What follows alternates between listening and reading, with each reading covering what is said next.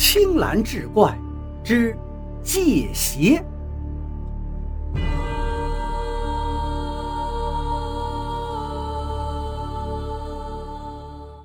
我到水库的第一年，发生了一件事情。那是夏天的一个上午，烈日当头，万里无云。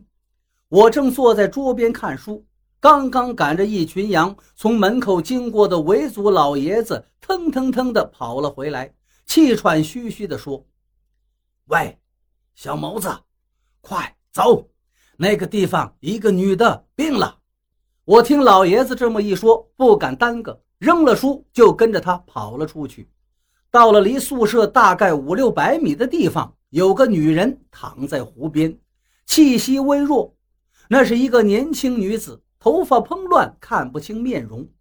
当时她的情况很不乐观，身上全是紫色斑块，嘴巴里还有黄色分泌物。当时我的感觉是，这个季节来湖边游玩又不打伞，应该是中暑了。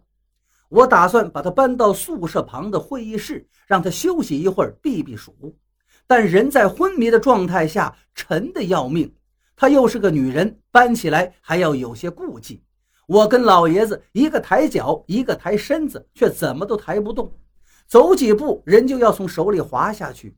试了几次都不行。我说：“老爷子，咱们这样不行啊！您呢，去渔场叫几个人过来，一起帮忙吧。”老爷子听了，扭头就跑。不一会儿的功夫，渔场的几个工人从堤坝上跑了下来。老于跑在最前头，速度还真不慢。到了我跟前，看我好好的，老于长出一口气说：“我还以为是你出事了，我们全都过来。”我说：“我没事儿，这个女人可能是中暑了，不太好搬挪。”大家看了看女人，七手八脚的去抬，可还是不行。人虽然多，却不能使劲儿，因为这女人上身穿了件 T 恤，下身只穿了一条裙子。虽说是救人要紧，可是，一帮大老爷们儿还是觉得多有不便。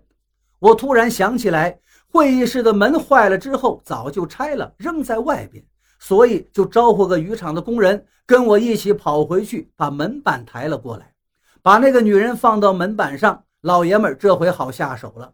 几个人一使劲儿，就把女人抬上门板。大家伙深一脚浅一脚，抬着门板，终于走到了宿舍门口。上台阶的时候，我似乎听到那个女人出了一口气，心里想着还好这人还活着。到了会议室，大家轻手轻脚把门板放下。老于去打开了吊扇，我把水桶提过来，拿着勺子一边往他身上浇水降温，一边往他嘴里也浇一点。可是灌了一会儿水，仍然没有任何作用。水不往里头进，进到嘴里就流出来。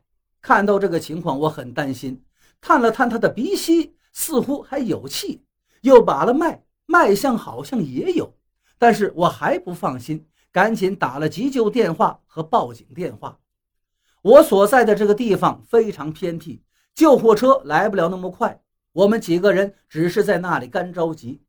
乡派出所的警察倒是知道我这里来的快了一点他们到了一看，就说人已经死了。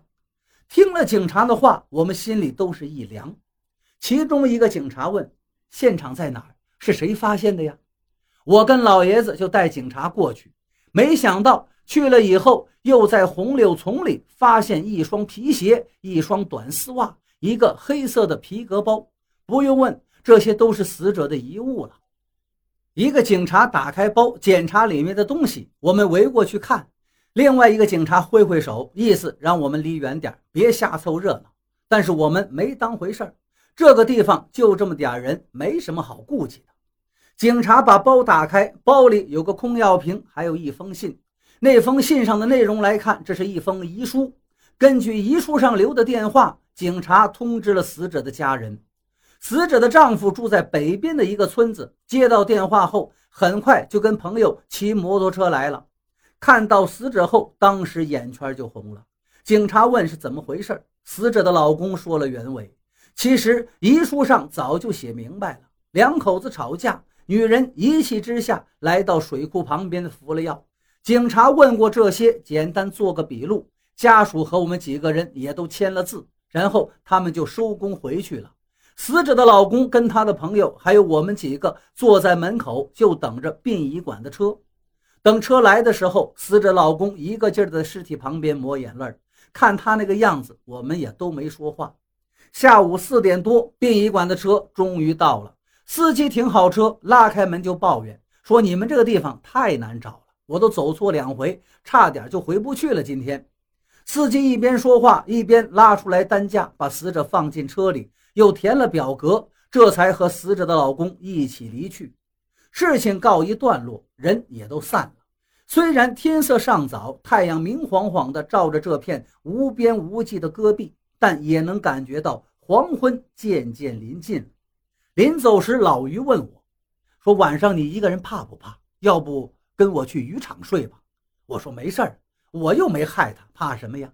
我心想，如果今天这个晚上过不去，那以后怕是天天都有的闹腾。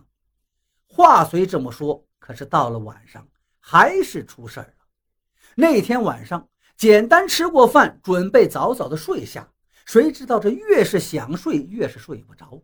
戈壁滩上吹来的风，带着夏夜独有的凉意，吹得地面沙沙直响。一直到了深夜，我还是毫无。倦意。